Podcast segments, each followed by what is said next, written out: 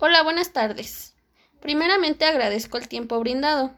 ¿Me podría proporcionar su nombre completo? Sí, soy la señora Cecilia Rivera Peña. ¿Cuál es su profesión?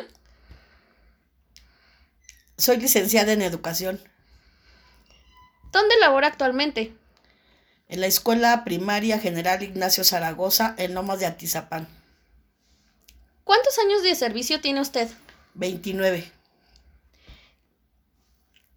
¿Qué hace desde su perspectiva los buenos profesores en la escuela? Pues son personas preparadas, actualizadas y que llevan a cabo un programa en beneficio de los aprendizajes de los alumnos.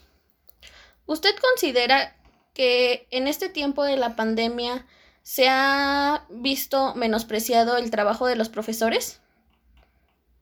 Eh, yo creo que aquí, este, de no menospreciado, sino que valorado, ya que los padres se dan cuenta de la importancia que tiene un docente frente al grupo y que ahorita que ellos están actuando como docentes, ya que tienen que estar con sus niños, se dan cuenta de las deficiencias que tienen los niños o muchas de las veces de los este de las pocas ganas que tienen de trabajar.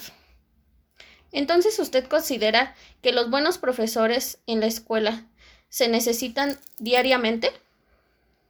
Sí, es, es primordial para el aprendizaje y para la para poder sacar a los niños adelante.